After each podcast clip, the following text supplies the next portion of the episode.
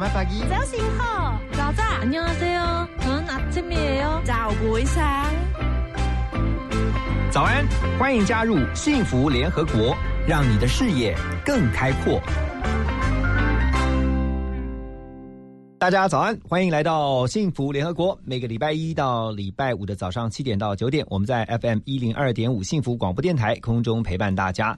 好，在今天一大早，在这个时间，我们 要带大家一起来学习一个观念。什么观念呢？就是要透过大量的重量训练来抗老化哈。那我相信有很多我们的 TA，就是我们主要的听友呢，族群大概就是在中年啊，三十五到五十五的这个族群。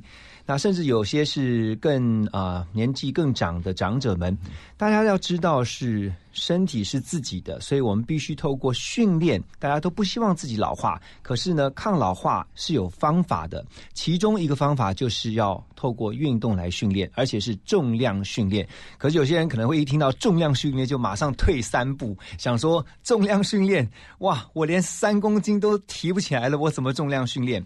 但不一定是如此的，有些观念可能在我们运动、在我们重训的过程当中，其实是似是而非的。今天我们就一起和大家来学习，找谁来学呢？当然要找名师来学哈，要找的是教练中的教练。一起来欢迎今天我们幸福联合国的来宾，他是美国春田学院的体育博士，同时也是怪兽训练的创办人、总教练何立安。何教练，哎，教练好。各位听众早安，大家好。好，我先来介绍一下何教练好了。这个刚刚才跟何教练在私下聊天的时候说呢，本来这个书放在我们在讨论节目的时候呢，这个书放在一边，就后来我的来宾看到这本书说：“哎，你怎么有这本书？”我说：“呃，这是我们接下来邀的来宾。”我说：“你认识这个教练？”他说：“知道啊，但是我不是直接认识他。”因为我是听我的教练 提到他，他是我教练的教练。你是很多人很多教练的教练，就听起来很老哈。呃，的确很年轻啊，做过一些教育训练、培训的工作，这样子。嗯、你你呃，体育念到博士，对，博士的这个学位，你你你那时候念的是什么？呃，其实，在美国春田学院，然后他的那个、呃最高学历就叫体育博士。是，然后那时候呢，我在我在那边念了一个硕士，一个博士。那硕士学的就是激励训练，嗯，那博士的时候呢，就是你要找一个专业的领域来研究，嗯，你的这个实物的领域啊。嗯、那所以我的这个博士阶段呢，主攻是运动心理学。对，那我们是用这种呃心理学哈，包括了这个呃各种的这种心智变化啦、心智训练，还有动作控制理论这一些，呃来理解哈这个激励训练这种行为。哇，激励训练跟心理也有直接的关系、哦，有非常大的关系。是哦哈，等一下真的是愿闻其详啊。不过我来先形容一下我们的何教练。那因为听友不见得能够看得到他，OK 啊、呃，也许透过直播有可能，在未来我们会推出直播的这个服务啊。不过现在大家部分都是在这个广播听到的。何教练呢啊、呃，我第一眼看到他，我就觉得我看到那个好莱坞的巨石强森，你就想象巨石强森的台湾版，我这样形容 有没有很贴切？体重应该差不多。就是你知道哇，充满了肌肉哈，但是我相信罗马不是一天造成的，这个也是要透过长时间的训练。最近呃，何教练呢出了一本新书，叫做《抗老化你需要大重量训练》，所以就符合我们刚刚一开始介绍的哈，原来抗老化是可以透过重量训练的。的确，那这个原理是什么？哦，这非常重要。嗯。其实呢，我们一直知道说，这个要活就要动，然后呢，要抵抗老化，然后就要赶快多动一动。嗯，但是过去这一段时间呢，其实相当长的一段时间，过去几十年，我们对于动一动的内容，其实没有太深刻的理解。嗯，那所以以至于说呢，很多人说，哎，那我去跳跳舞行不行呢？我去呃做做伸展、拉拉筋啊，或者说我早上去公园散步啦，这些算不算动一动呢？我们说，其实虽然说有动总比没动好，是、哦，所以说呢，这些都是好的。不过，如果说我们回头看看近年来这个运动科学的进展，我们就会发现说，它这个动当中啊，还有很多的细节，哦、呃，是会产生很多不同的结果的。嗯，那所以我先介绍一个简单的专有名词，叫做呃这个剂量反应关系哈。剂量反应关系，对，就是英文叫 dose response 哈。对，那剂量反应关系的意思就是说呢，这个我们在医学医学哈呃医学药学里面呢。我们针对什么样的病症会下什么样的药，它其实很有针对性的。嗯，也就是说，我们不会因为说呃我身体不舒服，那我随便吃一种药，那我我就希望说可以把这个药这个这个病给根治了哈。那我们现在的对运动的观念好像有点像是这样，有人说啊，我今天喉咙不舒服，虽然不知道什么病哈，但是呢，这里有这么多药罐子，我每种吃一颗，我应该会好这样子。那对于医药来说，这是很荒谬的；但对运动来说，我们好像目前还停留在这个观念。对，所以我们来看一下老化哦，抗老化它是一个什么样的情形哈？抗老化呢，我们会看到很多的慢性病，我们会看到很多的身体组成的改变。我们会看到行动能力会降低，嗯，我们看到自主照顾的能力会越来越弱，嗯哼，这一些看起来好像非常多元的这种现象，其实它背后有一个共通性。其实就是身体在流失有用的组织和功能，嗯，也就是老年退化哈。对，老化的这个现象，其实身体流失有用的组织和功能的过程。因为有这些前提，所以说中老年人对于慢性病的抵抗力变弱，嗯，对于自主照顾的能力变差，然后呢，行动能力也变差。那所以说呢，如果说我们要针对抗老化这件事情。来进行运动训练的话，那我们想说，我们要针对它最核心关键的问题所在。嗯，而问题所在在于流失有用的组织和功能，那到底是哪些呢？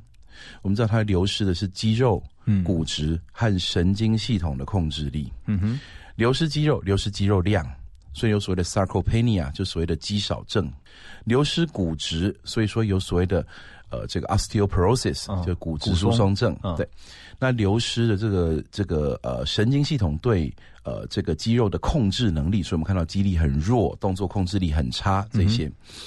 那如果说我们知道问题的所在是在这里，我们是先有了这一些退化，然后才对各种疾病没有抵抗力，所以疾病会上升。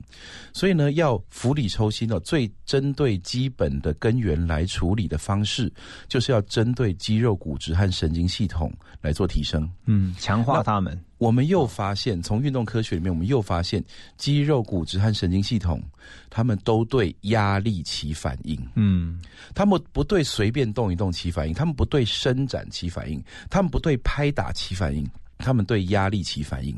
也就是说，我们透过重量训练，而且那个重量训练是够重的重量训练，是当然不是危险的重量训练，没有人应该接受危险的重量训练。嗯，但是呢，针对够重的重量训练。你的肌肉呢会开始因为对抗这个呃这个压力，所以开始想到要变强。对，你的骨质呢会因为开始对抗这个压力，所以开始提升。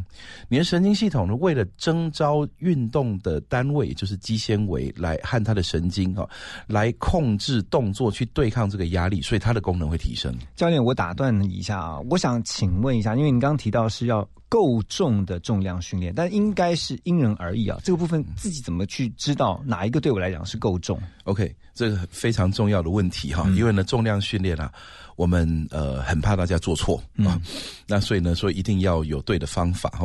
那所谓的这个重量训练呢是这样子，我们先来讨论一下，说多重的重量开始对肌肉、骨质、神经系统有征召能力哈。那首先第一个呢，我们要看哦，所谓的重量哦，能够对抗多重，其实跟你所使用的动作有关系啊。因为说我假设今天呢，我的这个拿了一瓶水壶啦，手举一举啦，其实参与这个动作的就只有手臂上的一个小肌群而已。对，哦，一小部分的小肌群而已。所以呢，我们想首先第一个厘清就是说，我们用什么动作来做训练？那科学上已经帮我们定义出来，最有效的训练就是大肌群多关节的人体自然动作。嗯，包括像是呃深蹲。包括从地上拉起重量来的硬举，包括肩推把重量高举过头，嗯，包括负重行走就拿着重量走一段路，这些这些动作，因为呢它有大肌群多关节的特性，所以说它同时刺激的这个面最广，嗯，效果最好。那我们从这些动作里面就来看了，我们举深蹲为例，哈。呃，不管你是用呃背杠的、报重量的，或者说其他负重的形式哈，那你蹲下来到站起来，哎，这是可以完成一次哈。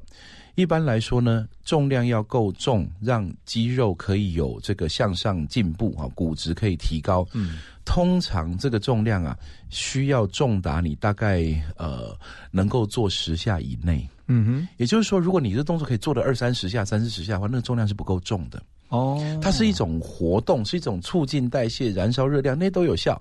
但是我所谓的压力刺激，它可能是不够的。嗯哼，所以说我在这本书里面有个章节，我提到所谓的关键阈值啊，阈值其实就是门槛的意思。嗯关键阈值就是说某些压力它要高过某个点啊，然后呢才会开始有效。那当然呢，我们可以知道说这个点一定是因人而异的。对于肌力非常弱的人来说，他初学他的背蹲举，他可能是拿二三十公斤来做，嗯就已经到达这个强度了。嗯那对于肌力很强的人来说，可能要一两百公斤才在这个范围，所以它绝对是一个个别化的过程。所以刚刚教练讲说，那个次数在抓十到十，呃，大概在十下以内，哦10下呃十下以内会是我们所谓的高强度区，嗯。不表示说十下以外的训练没有没有意义哈，是说这个强度区才是我们所谓的针对呃这个肌肉骨质神经系统，它会开始有显著效果的强度区。嗯，所以像我们去健身房的时候，就教练都跟我们讲说啊，你就一组做十到十二下，对，啊，就是以这样的概念这种的话是主要是对，大概是这样子，就是说，呃，每一组做十到十二下呢，然后做个三组、四组这些，这大概就所谓刺激肌肉生长的这个强度区。哦，那如果说你所谓的做了十到十二下哈，虽然说我们总会有一些轻松的热身组啦，嗯或者说轻松的这个准备期阶段哈，它不会真的说你做那十下的重量真的是你刚好只能做十下那么重啊，嗯可能会再更放轻一点，慢慢堆叠。不过迟早呢，我们会朝向更重的重量去循序渐进，是啊这点是很重要的。刚才在教练的分享当中啊，其实就呃呼应了你这个书里面有提到的，就是要用科科学化的训练。是的其实运动是很科学的，它透过数值啊、数据的收集还有分析，可以帮助你这个运动做得更有效率。是的，哦，那但是一般来说，其实我们以前在运动的时候都会用习惯的这个运动的观念，哈、有些不见得是正确的，因为没有数据可以反映嘛。是的，是的。对啊，所以我也很好奇的是，科学化的训练来提升肌力，这也是这本呃书你特别希望带给大家的观念嘛？是的，嗯其实我们很很想要传递的一个观念就是说呢，呃，运动训练这件事情它是很科学的啊、因为呢，运动行为它是很普遍，所以说几乎啊每个人都有他自己呃曾经做过或是习惯做的运动。但是呢，在没有更进一步的这个科学的这种呃呃验证，或者是说一些的这个呃帮助把大家把知识给做一些整理的话，其实很多人呢，他的这个呃对于运动行为的这种这种展现，很多流于他的这个直觉。啊，他可能觉得，哎，这样我这样动一动比较舒服啦，是不是这样比较对啊？嗯，那有些时候个人经验其实受限的，所以他可能并没有选择目前对他对他来说最有效率、嗯最适当，或者是最针对他的目标对症下药的运动方式。嗯那运动科学呢，其实在过去这几十年呢，哈，呃，是算是运动科学很蓬勃发展的年代。哈、那到了今天，我们已经可以说，运动科学从这个呃，大家在就土法炼钢阶段，然后随便乱尝试哈，到实验室里面做了大量的实验，然后大量的争论。到今天，我们得到了一个呃，说前人累积经验的一个非常珍贵的一个呃产物呢，就是它已经到了应用阶段。嗯哼，他已经清清楚楚的知道我们现在想解决的问题，用什么样的方式来做是对的。嗯，这有点像是这样说，从这种偏方啦，或者是无医了、秘医了这个阶段，是慢慢过渡到现代医学的这种阶段了。哦，其实用科学能够来帮助我们运动啊，这是现在时代的趋势。而且在何教练他的呃这个书当中啊，其实，在封面就大家会立刻也被吸引到，是他把这个理论还有就是实验实践用在他七十岁的双亲身上哈。到底这个爸妈七十现在几岁？现在七十三岁，七十三岁，两一位七十三，还是两位两位都73两位都七十三。七十三岁高龄的双亲用了科学运动的方式啊，让他们能够强化肌力，到底如何办到的？等一下回到幸福联合国，我们继续来请教今天的来宾何立安教练。先来听周华健的这首《风雨无阻》。给你我的全部，你是我今生唯一的赌注，只留下一段岁月，让我无怨无悔，全心的付出。怕你忧伤，怕你哭，怕你孤单，怕你糊涂。红尘千山万里，朝朝暮暮，给你一条我的路。你是我一生不停的脚步，让我走出一片天空，让你尽情飞舞，放心的追逐。爱是漫长的旅途。梦有快乐梦有痛苦，悲欢离合人间路，我可以缝缝补补。提着昨日种种千辛万苦，向明天换一些美满和幸福。爱你够不够多，对你够不够好，可以要求不要不在乎。让你看见我的伤处，是曾经无悔的风雨无阻。拥有够不够多，梦的够不够好，可以追求。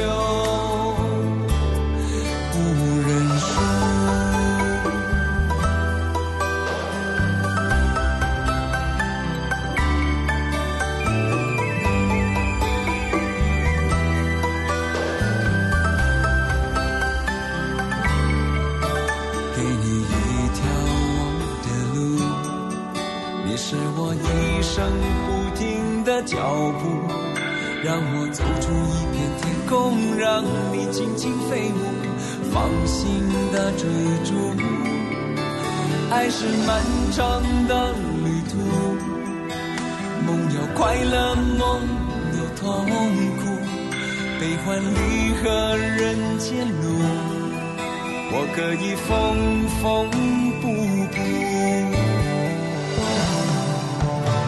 这昨日种种艰辛万苦，向明天换一些美满和幸福。爱你够不够多，对你够不够好，可以要求不要不在乎。不愿让你看见我的伤处，是曾经无悔的风雨无阻。拥有够不够多，梦的够不够？追求不认输，提着昨日种种千辛万苦，向明天换一些美满和幸福。爱你够不够多，对你够不够好，可以要求不要不在乎。不愿让你看见我的伤处，是曾经无悔的。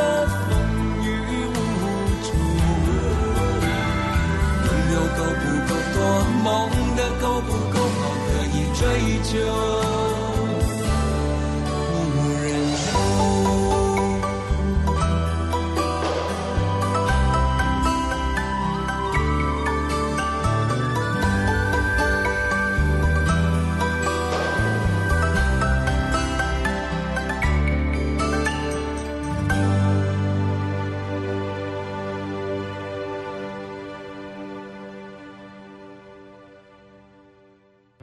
大家好，我是加医科医师陈佩欣。随着疫情稳定控制，贴心提醒：防疫期间，民众仍要维持个人防疫措施，例如无法保持社交距离或搭乘大众运输工具时，应佩戴口罩以及肥皂勤洗手。落实防疫措施，民众可以放心参与各项户外活动，例如观赏户外形态的艺文表演，或从事踏青运动等有益身心健康的活动。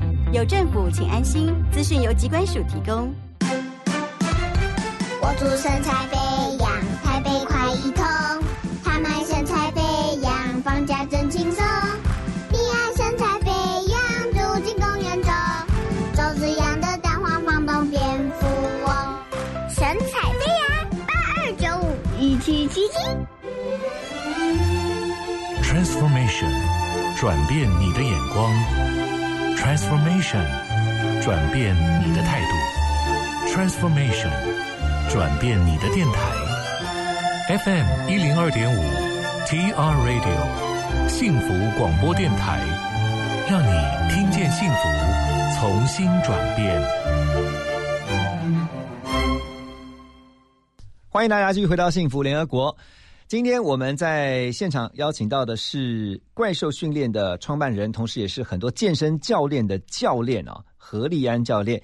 啊，刚才有提到这个教练的爸爸妈妈都是七十三岁，对。哦，然后也都是你的算是实践者，对，你也是把爸爸妈妈拉起来一起练哦。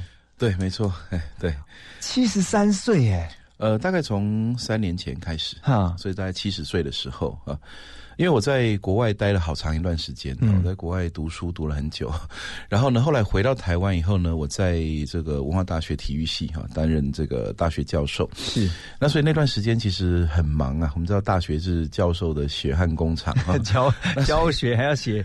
教学研究服务哈，对对对，全全部都不能少哈。所以那时候呢，其实呃有有劝说爸妈，哎，你们要开始做重量训练哦。我们自己在研究的东西哈，有一些发现哈。那台湾这方面做的很少哦，赶快开始。那不过那个时候呢，其实啊，呃，因为一方面自己没办法陪他们啊。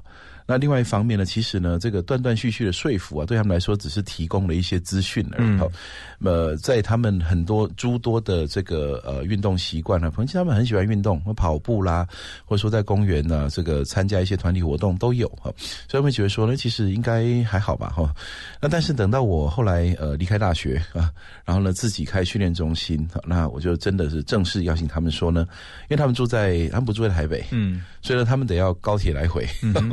我就正式要他们一个礼拜至少一次啊来，后来就固定下来每个礼拜一次。他们是来跟你做学做重量训练，对，直接来，然后我就当他们的教练啊，然后从基础教起。嗯，爸爸妈下手会比较轻一点吗？呃，对，任何人都是一定要标准作业了。是是是。那其实呢，我想那个呃是还是很显著的，因为最早的时候我们在台中老家哈，四层楼的房子啊。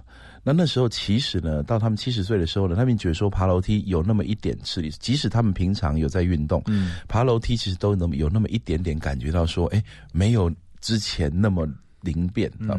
那再来就是什么呢？就像呃骑机车啊，骑机车骑到了，你要把车立起来，发现把车立起来的时候，怎么开始觉得吃力了？要弄那个脚架，对，开始觉得吃力了。而那个时候呢，就是我听到的时候，当然觉得说。心里是难过，然后而且就是说我一定要赶快帮他们。对，那刚开始做了激励训练，做了一段时间以后呢，其实差异很显著啊。爬楼梯没问题，完全没问题啊。然后呢，机车呢也是就立起来啊。那这没油了还可以牵去修理，好像这是坏掉了还可以牵去修理哈，完全不是问题。真厉害，不需要等待说有其他人帮忙这样子，而且说这个是从七十岁开始到七十一到七十二，它是越来越好。嗯。而且呢，很有趣的就是，他们本来哈，我听他们一个经验哈，就是，呃，本来在公园运动的时候，每天早晨运动，那会有一些邻居朋友们一起，然后大家呢，呃，聊天之余吊一吊单杠哈，他们那吊单杠哈，真的是就吊着而已，然后因为没有人在那边，没什么人拉得上去，所以大家就上面吊一吊，然后先放下来，然后练一练手力这样子。那后来他们开始跟着我们训练之后呢，然后呢，当然他们自己除了每个礼拜来一次之外，额外的时间也有兴趣了哈，这很重要，这是运动心理学哈，嗯，这是自我效能的提升，他们会开始勇于挑战，然后开始呢，除了我们训练之外，他额外会花时间去公园运动，然后他们开始拉得上去，开始越拉越多，好像现在我爸他可以单杠呢，他可以拉五组十下。哦，这这里面有这个我要站起来拉单杠 的。你爸如果在现场，我立刻站起来跟他鞠躬，你知道？我都拉不到这么多个，说再拉一拉就会没有朋友了。哇塞！那所以说，其实呢，这个进步是非常显著的，因为肌肉就是肌肉，年轻人肌肉、老年人肌肉都是肌肉，他们都会对训练起反应。可是大家会觉得说，因为我老了，所以我的肌肉本来就是不像年轻这么的对，没错，结实啊。我们当然说，如果要在老年哈，呃，要达到此生的最高，呃，不太容易，除非年轻的时候太混哈，要不然总是年轻人比较好。可是呢，老年有训练者比起年轻无训练者还要强壮，这是已经证实的事情。那所以呃，像爸爸妈妈是因为七十三嘛，对你还有教的这些学员当中也是有高龄的这些，有的。我们后来呃，当然我自己现在主要工作都在教教练啦，所以我在教教育训练。可是我的学生们啊，还有在我的这个呃训练中心工作的这些同事们，那我们其实现在帮很多这个六十岁以上的人做训练，七十岁以上、八十岁都有啊。那其实呢都一样哦。初期的时候呢，都是啊。呃，所谓的渐进式超负荷呢，那个渐进的起点都很低啊。这样，但是呢，就怎样低？就是呃，那个时候，呃，我们一般来说，像像我背蹲举啊，大概是背两百多啊。那如果他们初学的话，大概就二十多啊，这样子。他们怎么能跟你比啊？那所以说，就是起点呢是很低的，但是呢，过不久开始越来越重，越来越重，越来越重啊。那他其实他们也都产生了。年轻人所会有的这种渐进式超负荷的现象。哦，那其实呢，像这个呃，我爸妈刚开始做，我们有一个动作哈，叫做握把式深蹲哈，叫扶着哈，双手扶着架子哈，背上背着重量。刚开始他们拿三四十大概是极限，嗯，现在两个都练到一百多，也就是他的肩膀上压一百多公斤，可以坐在一个椅子的高度，然后还可以站回站立的姿势，是。这表示什么呢？这表示他日常生活中没有任何东西对他们来说是重的。那可是很多人会在想想到重量训练，就是怕受伤。对，因为万一太重，你说什么压到神经，或者说对对对对哦，就是一一下子不小心扭到了，或者怎么样的。所以说呢，我说。现在我们的这个训练中心，我们不把它叫健身房，我们把它叫训练中心。就是我们针对每一个人，都是以教育训练的方式来做。就你得学会这个技能，才能开始得到它的好处。嗯，而不是被动的来被服务。说，哎，你帮我把身体弄好一点这是不行的，这是行不通的。这种模式行不通。所以呢，我们会先教呼吸法，核心呼吸法，叫调控呼吸，用体腔哦，腹腔内压来保护脊椎骨。然后取得了这个呃能够负重的这种身体结构，然后才开始循序渐进的加重量。这过程很像在练功夫。哇，那这个要花时间的。呃，的确哦。不过其实呢，它蛮值得的，因为呢，初学者大概会有什么三到六个月的这个蜜月期哈。嗯。那这个蜜月期呢，其实进步的还相当快啊，即使是非常谨慎。都会在这个大概半年、一年左半年到呃三个月到六个月左右呢，你的负重程度会从原来的二三四十公斤变成七八十公斤，所以你是可以看到自己一点一点的进步。没错，哦，对，我们都会呃拿个笔记本哈，然后记录一下。哦，自己目前训练成绩，你的你的负重越来越重这样子。但那个不是当什么，我今天要破纪录啊，什么这样子？不不是用这种 crazy 的这种心态，对，而是就很平时的记录下来，我今天拿多重来练这个动作。嗯，那会发现说呢，动作当然很多了，所以练的总会重复。你会发现说，在重复到相同动作的时候，哎，居然比起呃三个礼拜以前使用到这个动作的时候。多了五公斤的记录，嗯，而且是轻松的，嗯，这种进步啊，不是那种咬牙切齿。我很多人在看这个 YouTube 里面看一些呃选手啊，不管国内国外的啊，他在举重量之前先疯狂大吼啊，然后再用力吸一下这秀颜啊，然后再对自己脸打两巴掌，然后才要举重，举完重量一放下也喷了鼻血，怎么样？其实这种画面哦，不是呃这个例行性训练该有的。对，例行性训练会非常非常的平实。因为我知道，我我们在我常常跟学生讲说，那重量训练有一件事情很重要，安全就是快。嗯，重量训练任何的贪快，任何的超进度都要付出代价。嗯，只有安全是最快的。是因为呢，你缓缓的堆叠，就算一个礼拜啊，每隔周每一周进步那么一两公斤，一年其实有五十几周。嗯，那是。七八十公斤的进展，对对。虽然说最终到达一个大重量之后会开始趋缓，那就说你到了这本来只有三四十，后来举了一百多，一百多的时候进步会越来越慢。可是那个慢呢没有关系，你不用去跟他抢快。嗯。而且呢，在那个阶段，你大概也不会担心这件事情。为什么？因为当你一百多公斤放在肩膀上蹲下去又站得起来。其实你已经每天都在享受它的好处，你已经习惯了。对对啊，我们真的是影片看太多，所以就发现其实不精彩就不会放到网络上，所以网络上看到通常是比较夸张的画面。真的，所以等一下我们要继续来请教我们今天的来宾啊，何立安教练，就是。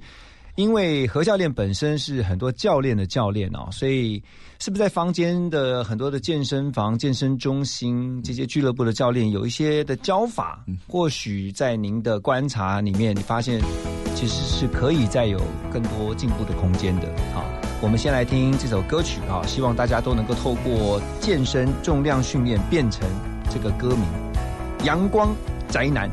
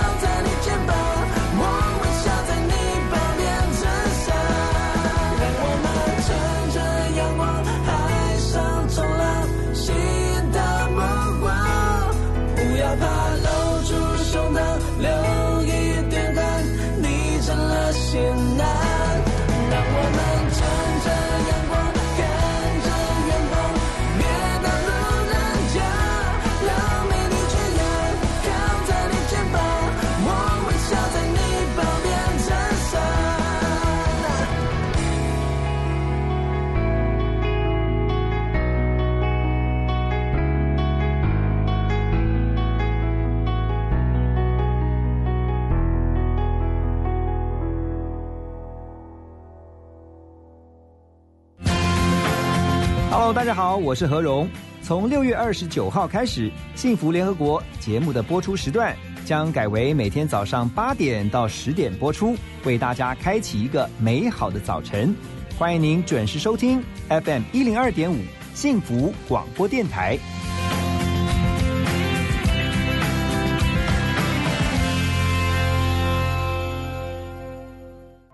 幸福是当你不求回报的付出，内心也能感到满满的喜悦。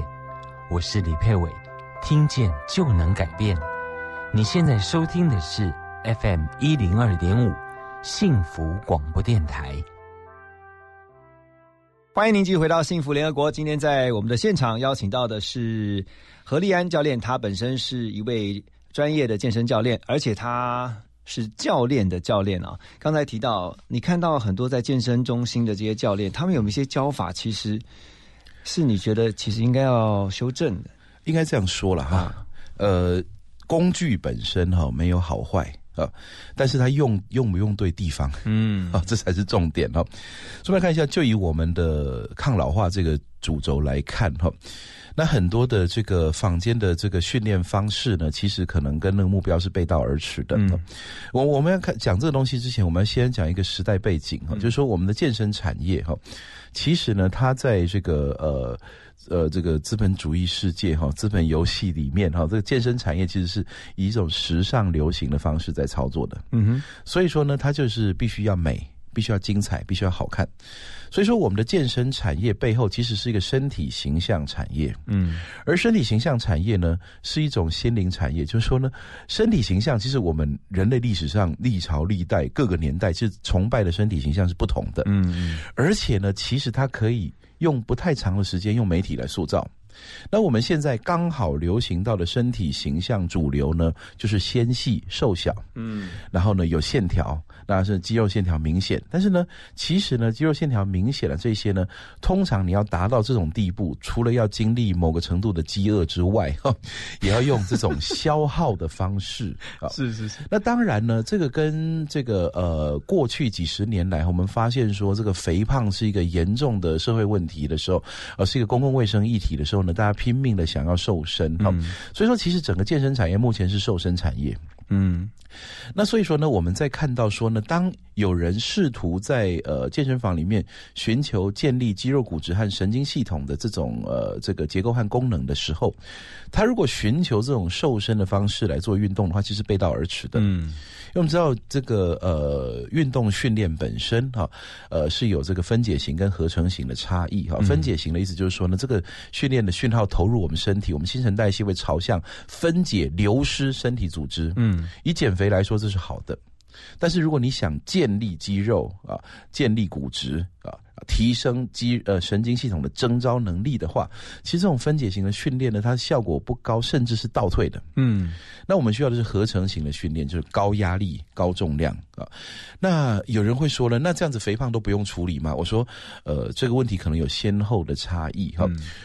中老年人，尤其是高龄者，哈，他面对的问题是这个房屋岌岌可危，结构快要不行了。对，哪怕他有一些需要赶快除掉的组织，但是如果在除掉的过程当中，连最关键的结构都破坏掉的话。那其实是更这个加速它的退化，嗯，所以他先把它练强壮之后，强壮先保住他最后防线，再回头去呃处理他可能有脂肪过高的问题，那其实是还好的。所以它是有顺序的问题，对，它是有顺序，不是说我们反对减脂。有些人像说啊，何教练你自己啊练着这样哈，这个一百多公斤体重啊，所以说你自己是胖子，你就反对人家减肥哈？其实不是的，我们也反对脂肪过高，对对对，而我们的身体组成也并不是脂肪，是。是，那我我在想说，这个概念是不是就是有点像你如果把人体的当啊当做一一栋房子来说的话，那个水泥的那个越来越松散，或者是说什么油漆剥落之类的事情，嗯，那其实呢，那个是呃表面上的话不是问题，那个骨架是否还够强才是真正。迫切的危机，所以中高年龄的朋友其实应该要先加强，就是那个 structure，没错，就是那个骨架。哦，通常根本的中老年人其实他本身已经偏瘦，嗯，他本身体重搞不好不是过重，而是过轻，嗯。这时候如果说再找一个不明就里的教练带他去减肥的话呢，其实那个是火上加油的。对，那即使呢他有这种体重过重的问题的话，我们仍然会说，你就算现在先花几个月的时间，先强化你的肌肉，然后呢再赶快处理脂肪。的问题啊，只要你不是那种医生说这个肥胖症已经到了必须要开刀处理哦，这种我们先不讨论病理性的肥胖，我们先不讨论。嗯，但体重过重本身呢，其实呢，它没有那么迫切。就算除非他肌力很强的人，那那肌力没有问题的话，那体重过重就是你第一个要处理的问题了。对，绝大多数的人在体重过重的同时，肌肉量也偏少。我问一个问题，因为教练刚刚有提到，其实你的专业。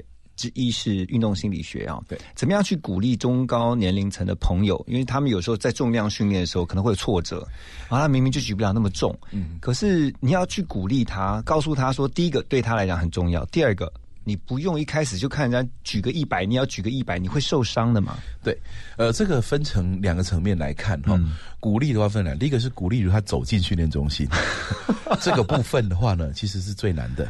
但一旦我先回答第二个部分，第二部分就是说，如果他开始训练了，嗯，然后他又被挫折感给打败，那怎么办？其实我说这跟教学方法有关。嗯，我刚刚其实提到一个专业名词叫自我效能哈，在英文叫 self efficacy 哈。嗯，自我效能是什么意思？自我效能其实讲就是对于特定事物的自信心。我们知道自信指的是一个人整体的状态，但是呢，自我效能指的是针对特定事物。比如说你数学自我效能很好，打篮球自我效能可能不怎么样啊。然后呢，骑车自我效能又很好，这是跟针对事情的。是自我效能呢？它在激励训练里面呢，我们发现一个非常有趣的现象，就是如果说我们用循序渐进的方式让他成功，先从小的目标成功，成功了之后，自我效能提高，嗯，自我效能提高，他就敢挑战重一点的，诶，他又成功了。自我效能要提高，最佳的刺激物就是过去的成功经验。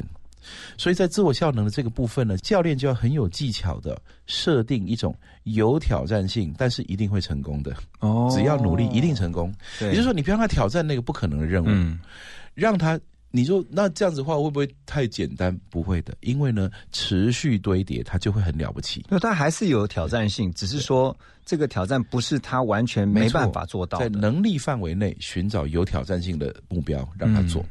那所以呢，在极力训练里面，可能就是什么进步个一公斤、两公斤啊，那慢慢的加上去，你会发现呢，你叫他一次进步五十，他做不到，嗯，叫他一年进步五十，其实相当容易。是，所以其实还是要循序渐进哦。当他一关一关的过，然后越来越对自己有信心的时候，他才能够持续。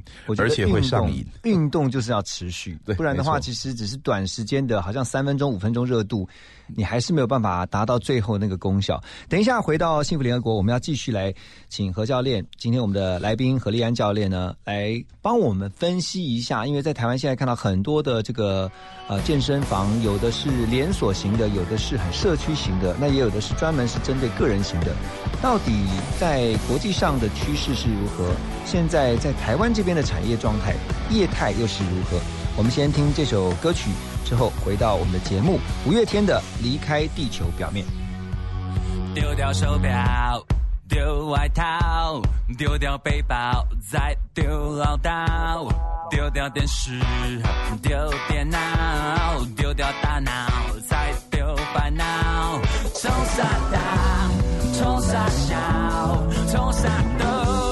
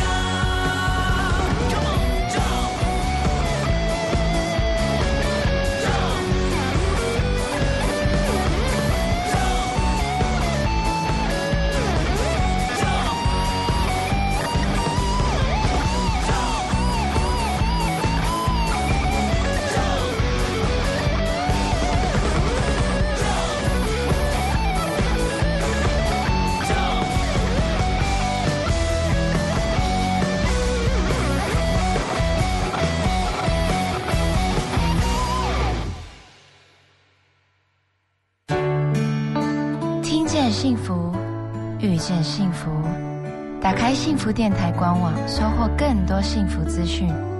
二十四小时线上收听不间断，FM 一零二点五，陪你幸福每一天。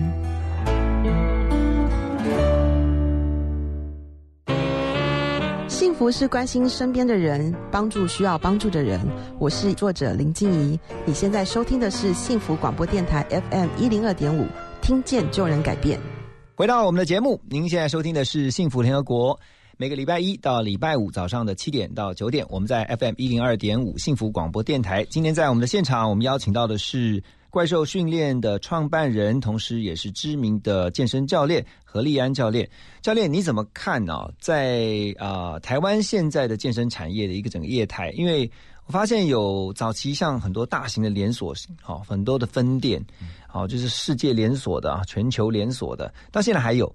另外就是社区型的啊，比如说像包括现在连运动中心，他们都有自己的健身房，还有就是一种很专属个人量身定做的这种个人小型的这种健身房，其实五花八门的。台湾真是什么产品都有。那的确是啊，这其实呃健身产业的发展哦，在国际上还有在台湾的趋势，大概蛮像国际间前几年发生的事情啊。嗯呃，其实一直以来都是这样，健身的行为一直都是很很很广泛的。好，那只是说它有没有变成现在的形式？哈，那这中间经历过哪些事情呢？当当这个一个呃行业或一种行为哈，它变成一个够普遍的现象的话呢，就会开始有这种这个各种商业模式出现。对，那以往呢，这个很赚钱，就是投入资本，然后开大型连锁。那因为呢，它有呃很强的媒体行销，然后还有很很强的话语权。那这时候呢，就会吸纳大部分的这个学员哈，会员啊的会员加入对对对对。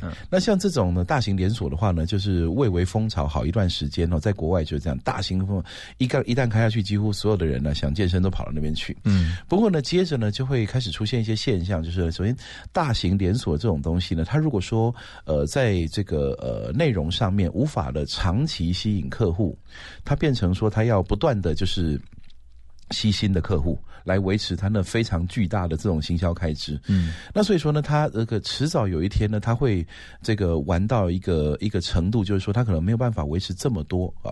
那这时候呢，这个就会出现几种现象。第一个就是他可能资本上会出现问题了，他会转型了。嗯，那第二种就是那一些曾经在大型连锁健身房消费的这些，然后却没有得到他想要的东西的这些人，他仍然会去寻求这个、呃一这个这个运动的机会。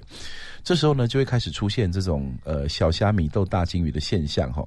然后再来还有什么呢？就包括大型健身房离职的教练啊，哦他们可能也会发现说，其实小资本啊，自立门户。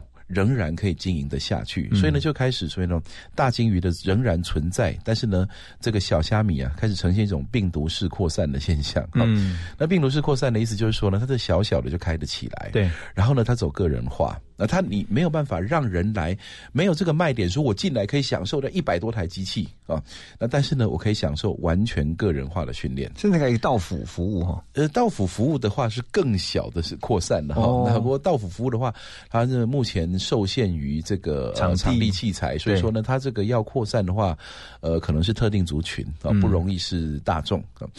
那小型的这种器材就变成说小型工作室，它会开在街头巷尾，对，那变成说呢，它就服务这个街区。那因为呢人力精简，然后呢这个资源呢也少哦，所以说呢它很容易。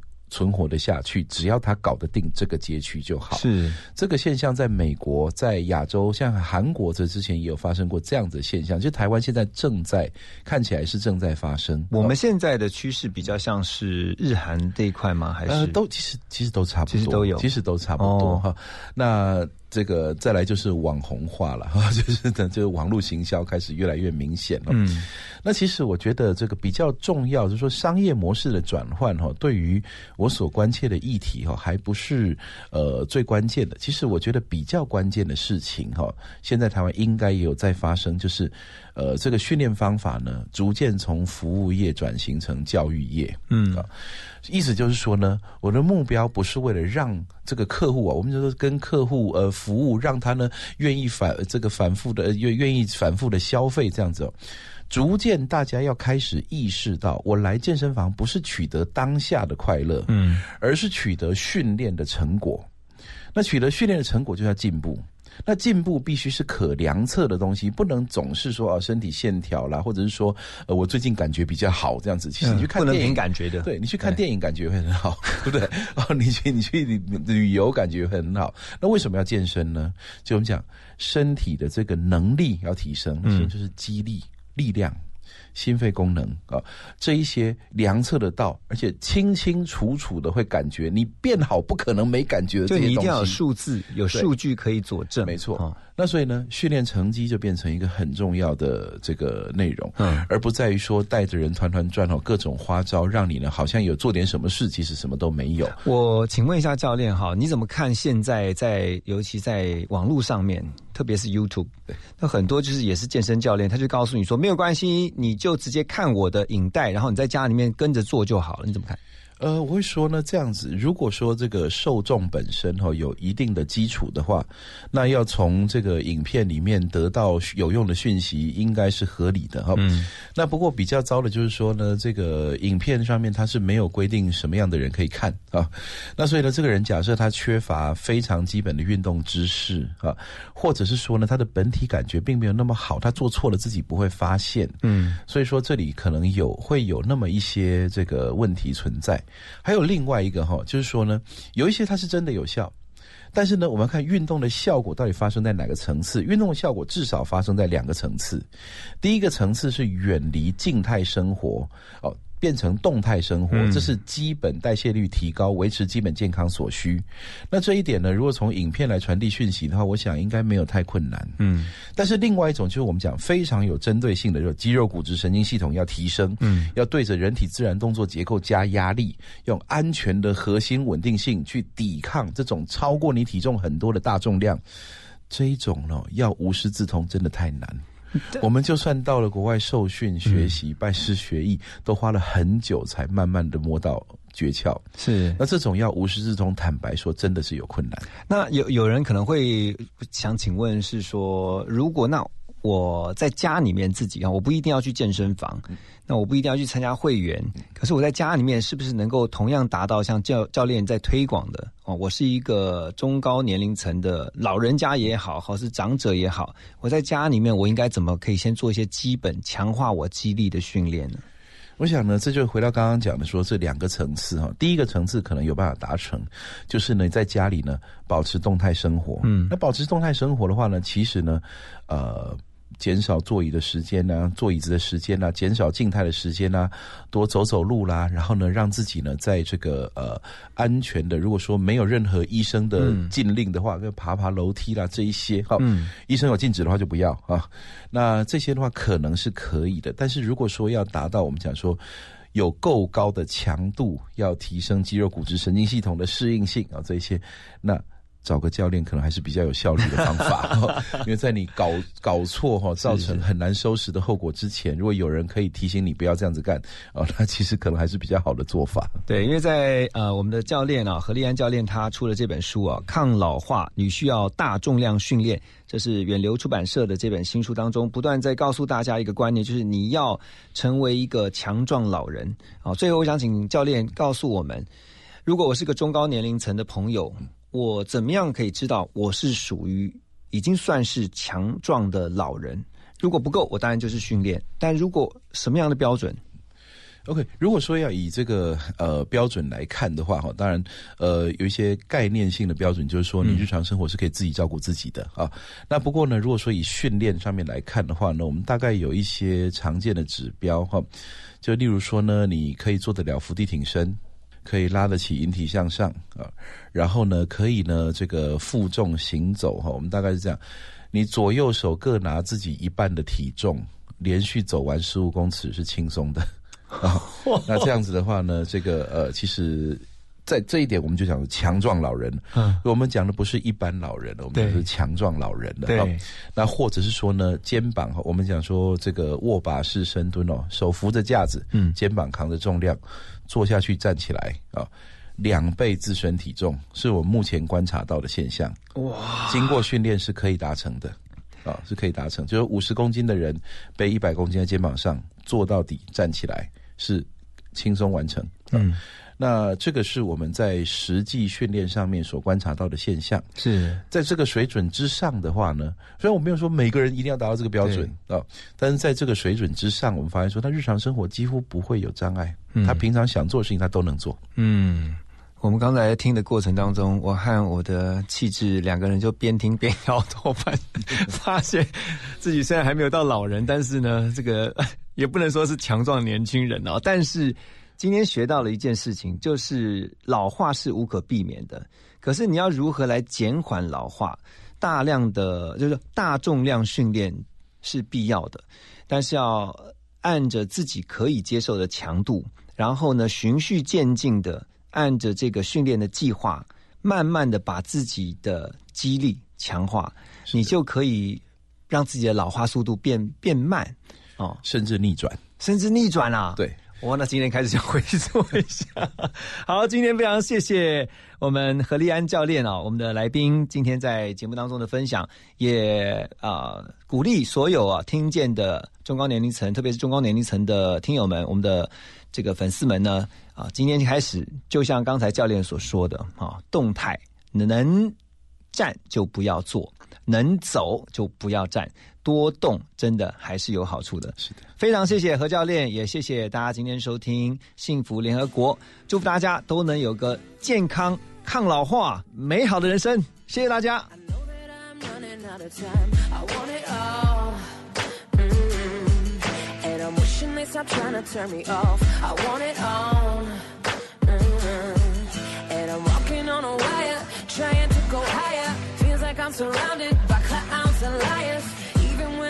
It all away. I want it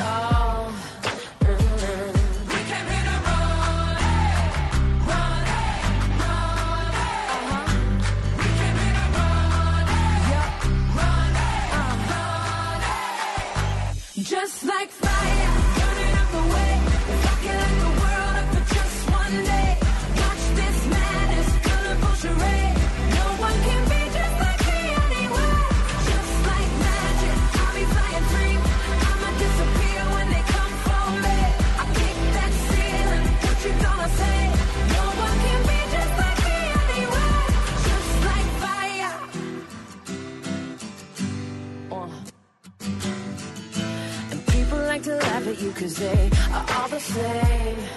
Mm. See, I would rather we just go a different way than play the game.